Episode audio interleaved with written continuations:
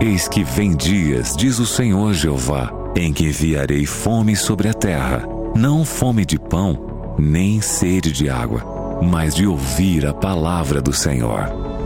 Jesus respondeu: Está escrito: Nem só de pão viverá um homem, mas de toda a palavra que sai da boca de Deus. Está escrito. Apresentado por Joel Flores. Olá, muito bom dia. Muito bom dia para você ligado com a gente aqui na Rádio Novo Tempo, a Voz da Esperança, começando mais um programa Está Escrito. Que bom ter a sua companhia. Para você que está em casa nesse momento, né, terminando aí o almoço, os afazeres da manhã, para você que nesse momento está acompanhando a gente também no carro, no caminhão, tá aí, enfim, nos mais diversos lugares, né, fazendo as suas entregas, para você que está no escritório, você que está na oficina, você que está no seu comércio aí, né, na padaria, no mercado, enfim, muito obrigado pelo carinho da sua audiência aqui na Rádio Novo Tempo e você que acompanha a reprise desse programa também, muito obrigado por mais uma vez acompanhar aqui a Rádio Novo Tempo. Hoje é terça-feira, dia 25, dia 25 de maio de 2021. Prazer ter a sua companhia, eu sou Abinal Júnior e junto comigo o pastor Joel Flores, que irá repartir a palavra de Deus junto com a gente hoje. Bom dia, pastor Joel. Bom dia, Binal. Bom dia para todos nossos amigos que estão agora sintonizando o programa. Está escrito em todo o Brasil. Uma alegria acompanhar vocês neste horário. Quantos afazeres fazer nesse momento, mas agora estamos juntos também para compartilhar esperança, fé, compartilhar a palavra de Deus, que é o nosso alimento principal para que nosso espírito, a área espiritual da nossa vida, esteja tão forte também, assim como estamos preocupados por estar fortes fisicamente, né? Quão importante é que espiritualmente todos os dias também possamos encontrar na palavra de Deus o alimento que nossa alma precisa. Verdade, hein? Com certeza. E é bom que vai preenchendo o nosso coração, né? Para você que talvez está coraçãozinho um pouquinho apertado hoje, um pouco ansioso, um pouco ansiosa. Esse é o momento de tirar esses fardos aí que você vem carregando sozinhos, através do estudo da palavra de Deus, compreendendo um pouco mais. E a enquete para você participar hoje com a gente é a seguinte: vamos falar hoje sobre humildade. Na Bíblia nós encontramos, né, vários textos falando sobre humildade, a própria vida de Jesus, né? E a gente vai conhecer e aprender um pouco mais sobre esse assunto. Mas antes, eu quero que você participe com a gente mandando mensagem agora no nosso WhatsApp 12 98151 0081, dizendo pra gente, na sua opinião, né? O que é ser humilde? O que é ser uma pessoa humilde, hein? Na sua opinião. O que é humildade, uma pessoa humilde? Quais são as características de uma pessoa que você vê humildade nela? Né? Como você consegue ver a humildade em uma pessoa? Quais são as características que destacam que essa pessoa é uma pessoa humilde? Fala pra gente aí, manda mensagem no 12 98151 0081 12 98151 0081. Pode mandar agora mesmo a sua resposta aí essa nossa enquete de hoje e queremos saber o que você pensa sobre esse assunto, né, da humildade. Pode mandar a sua uh, participação para a gente aqui, tá bom? Até falando sobre humildade, né? Ah, a gente pegando algumas definições do que é a humildade de fato, né, o significado ah, da palavra humildade, e a gente encontra né, algumas definições dizendo que a humildade ela permite o que? A leveza diante de desafios, a humildade como valor é, no seu mais alto nível possibilita o altruísmo e dignidade para um mundo melhor. Uma pessoa com humildade é capaz de aceitar os outros também. E agora eu quero saber o que você diz sobre esse assunto da humildade. 12 98151 0081. Pode mandar para a gente aqui a sua participação e estaremos é, colocando no ar, tá bom? Pastor, quando a gente fala sobre humildade, é, nos vem vários exemplos na Bíblia. O principal deles é o de Jesus, né? exemplo de humildade. É, é assim, Abinal. E na verdade que às vezes nós confundimos, né? É, humildade com a situação, a condição social. Uhum. Tem muitas pessoas que dizem eu sou humilde porque eu sou pobre, eu tenho muita pobreza. Verdade. É uma pessoa humilde, mas humildade não tem que ver somente com uma posição, uma condição social, né? Humildade tem que ver com uma atitude que nasce no coração. É, felizes aqueles que são pobres de espírito, diz Jesus. Mas pobre de espírito é ser humilde. E humilde é aquele que reconhece sua condição. E a humildade começa quando você reconhece que Deus é o Senhor da sua vida. Ou seja, você pode ser pobre, pode ser rico, pode ter dinheiro, pode não ter, mas se você não reconhece a Deus como o Senhor da sua vida, ainda tem muito orgulho, muita coisa ali no coração. Então, vai além das aparências e vai além de se você tem ou não tem dinheiro, né? Porque às vezes muitas pessoas confundem sempre a humildade com pobreza, mas não é assim sempre. É verdade, hein? Bom, temos aqui a participação que chegou pra gente. Deixa eu ver o nome da ouvinte, é a Cris. Ela diz o seguinte, ó, para mim, é, humildade é uma pessoa que reconhece seus erros, suas fragilidades e não se cobra acima de ninguém, ou melhor, e não se coloca acima de ninguém. Pessoa que consegue viver com diversas pessoas sem agredir, é, sem agredir, né, essas pessoas. Obrigado, Cris, pela participação, hein? Ah, também tem um áudio que chegou pra gente aqui. Vamos colocar no ar esse áudio. Oi, bom dia. Eu sou Rafael de Parnavaí. Ouço vocês Rafaela. 24 horas. Ô, benção. Uma pessoa humilde para mim é a pessoa que não tem orgulho, uhum. que ajuda o próximo, não olha a aparência das pessoas, ajuda as pessoas da forma que elas são e faz tudo para ajudar o próximo. Uhum. E é uhum. feliz, contente e alegre. Certo. É Uma pessoa humilde para mim é isso. E... Muito bem, muito obrigado, minha amiga. Então, a pessoa feliz é que ajuda o próximo, ela disse que é uma pessoa é, alegre, a humildade traz como a gente já comentou no começo, traz uma leveza. Verdade. Né? Uma pessoa humilde tem muita alegria, porque tem esse sentimento lindo, né? Quando você reconhece sua condição, quando você depende de Deus, quando você está disposto para servir os demais. Isso traz muita alegria na vida. Verdade. A Tânia, ela é de Teresópolis, Rio de Janeiro. Tânia, obrigado pela participação, hein? Ela está dizendo o seguinte: quando a pessoa reconhece, ser humilde, né? Quando a pessoa reconhece os seus erros, é, se põe no lugar dos outros, no caso a empatia também, né? E deixa de olhar para si mesma. A uhum. Tânia, do Rio de Janeiro, que trouxe para a gente essa participação. Muito obrigado, Tânia. Ah, também temos aqui mais, mais uma participação. Deixa eu pegar aqui, a produção está passando para gente. Olá, bom dia. Humildade é ajudar o próximo sem olhar para trás. É, que Deus depois nos pagará em dobro. Ah, entendi. Então ela diz o seguinte: que humildade é ajudar o próximo, né? Sem olhar.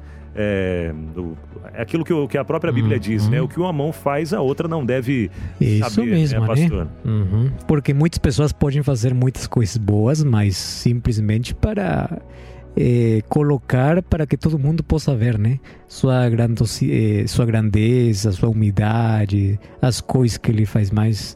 A humildade não tem que ver com isso. É verdade. Tem mais participações? A produção está passando para a gente aqui. É... Bom, tem mais participações chegando. Peraí, deixa eu só puxar mais uma aqui. Vamos ver se dá tempo de colocar mais uma ou duas participações aqui. Humildade é receber e dar em dobro as coisas boas da vida. É o Alexandre de São José que mandou pra gente. Obrigado, Alexandre, pela participação aí também. E mais uma participação uh, por aqui falando sobre a humildade. Bom dia, paz, Deus abençoe a Amém. todos. Uh, o Paulo de Portão. Oi, Eu Paulo. acredito que humildade é saber fazer uso de gestos e palavras que não oprimem nem ofendem ninguém, mas que trazem valores positivos para cada um. Um abraço, Deus abençoe. Maravilha, abraço, Paulo. Obrigado é pela lindo participação. esse conceito, hein? Verdade. Quando você é humilde, não, você não vai ferir as pessoas, não vai magoar as pessoas, né?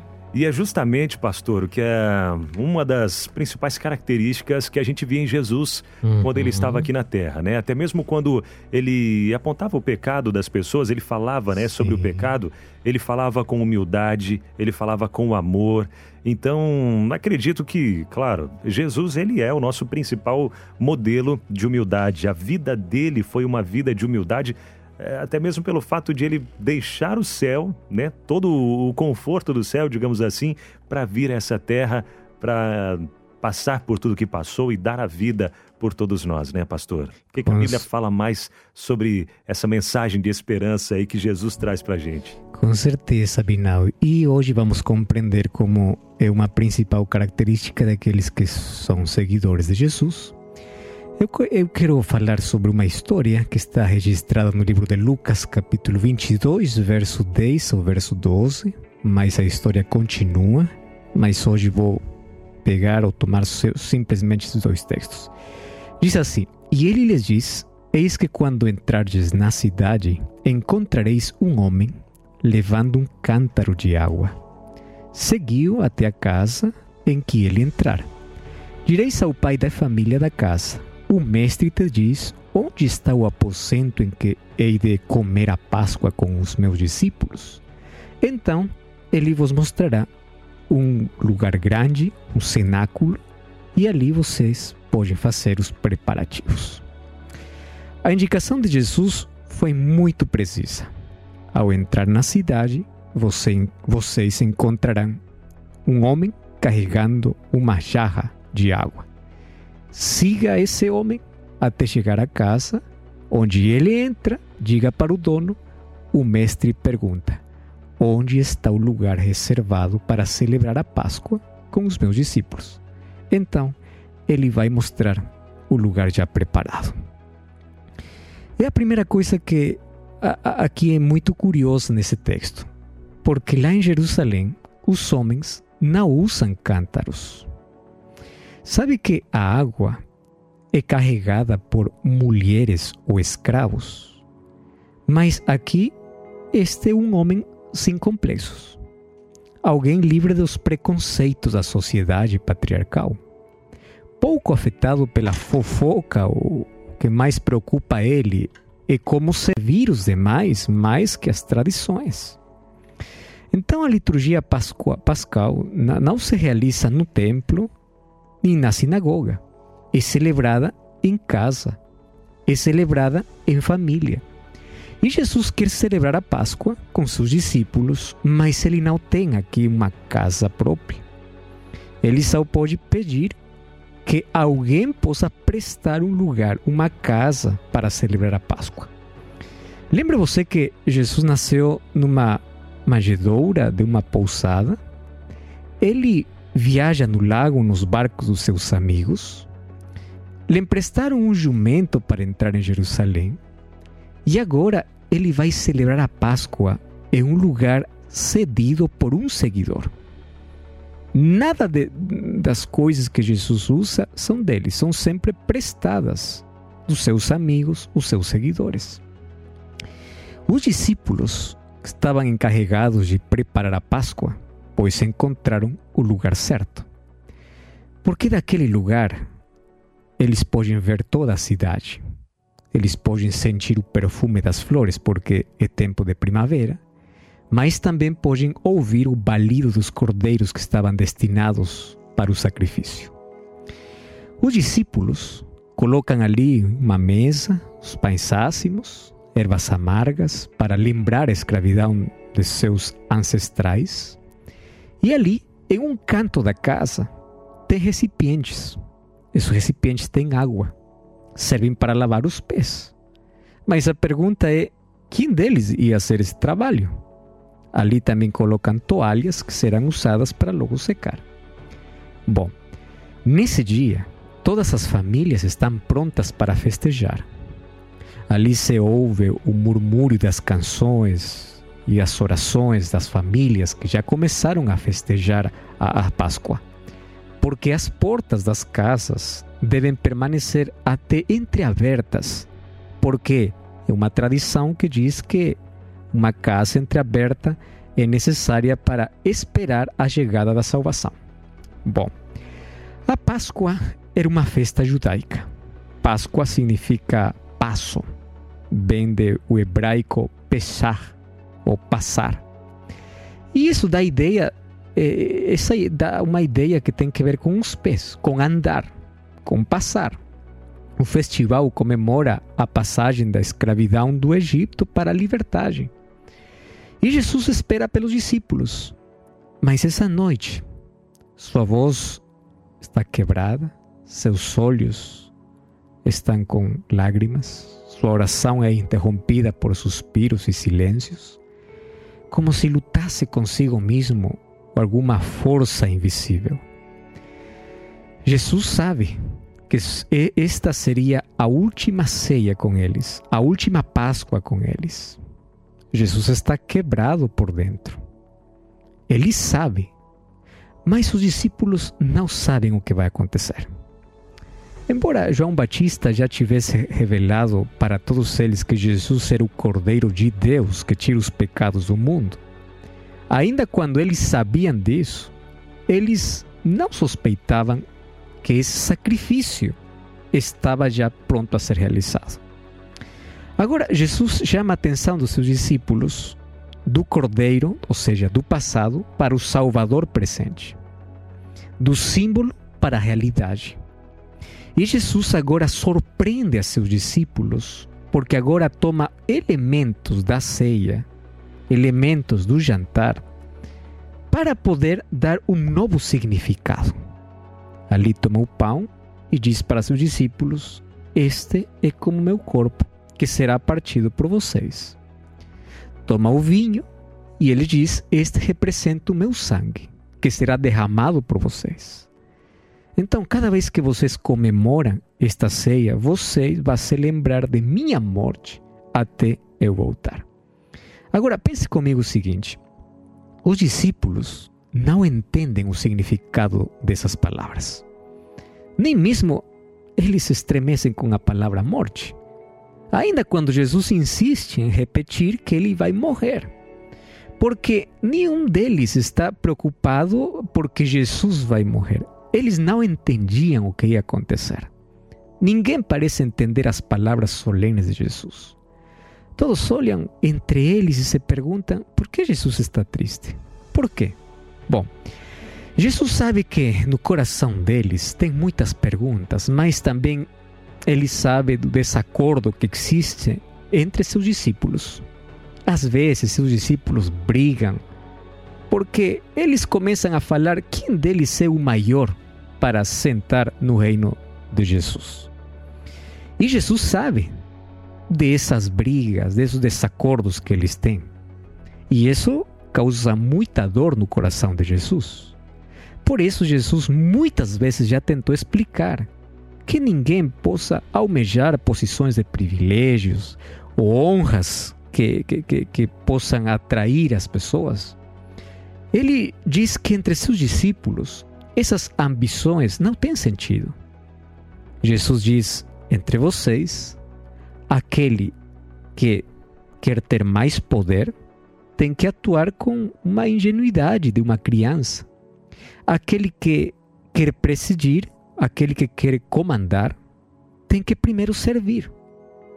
Então Jesus decide dar a seus discípulos uma lição inesquecível sobre o espírito que ele deseja que reine entre seus seguidores. Sem dizer mais nada, Jesus interrompe o ritual, Jesus se levanta da mesa, tira a capa, vai para o canto do, da sala onde estão jarros de água, ali pega a toalha e se aproxima dos discípulos. E quando eles querem reagir, já é muito tarde, porque Jesus está de joelhos diante de seus discípulos. Agora imagine comigo, um silêncio desconcertante invade todo lugar. Como o mestre pode fazer isso? Porque Jesus aqui está tomando uma posição de escravo. É uma tarefa que ninguém quer fazer. Agora, Deus, esse Deus na pessoa do seu enviado, que é Jesus, ele não simplesmente se, se, se molha, mas faz que a água suja da nossa imundície possa estar nas suas mãos. Agora você lembre que em Jerusalém nem todas as ruas são asfaltadas e que quando não estão cheias de poeira e lixo, ficam cheias de lama. Porque nessas ruas circul circulam pessoas de todo tipo: crianças, animais domésticos, principalmente bestas de carga. Por ali passam burros, mulas, cavalos, camelos, que sempre estão deixando em seu rastro urina e excremento. Agora, os pés dos transeuntes, os pés das pessoas, nem sempre podem evitar é, pisar nisso. Portanto, quando eles entravam numa casa, era normal tirar os sapatos para não manchar o chão, ou as esteiras, ou os tapetes, para evitar esses odores indesejáveis. Nesses locais, os pés com sandálias sujam facilmente e os pés também suam muito. Por isso, os escravos lavam os pés. Eles eram os obrigados para lavar os pés dos seus senhores ou também dos convidados para alguma casa. Essa era uma tarefa totalmente desagradável. Quando Jesus lava os pés dos seus discípulos, Jesus não somente livra da sujeira dos maus cheiros. Não, Jesus também está dizendo: Eu aceito assim como vocês são. Eu estou aqui prostrado. Olha só quando chegou para os pés do Pedro. Pedro diz: Eu não vou permitir que tuas mãos puras toquem meus pés tão impuros. Mas Jesus lhes diz: Pedro, se você não me deixa lavar, você não vai ficar comigo. Pedro compreendeu o que Jesus está falando.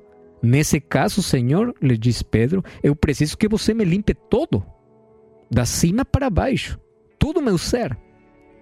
Pegue também meu coração e purifica. Eu quero estar limpo porque eu quero estar com você.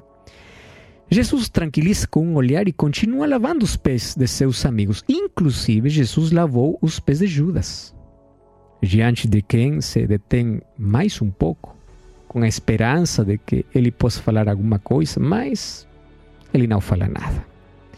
Agora, quando já tudo acabou, Jesus diz: Vocês estão limpos, mas não todos. Judas sabe que está falando sobre ele porque ele já no seu coração tem tanta escuridão que o diabo tomou posse da sua vida.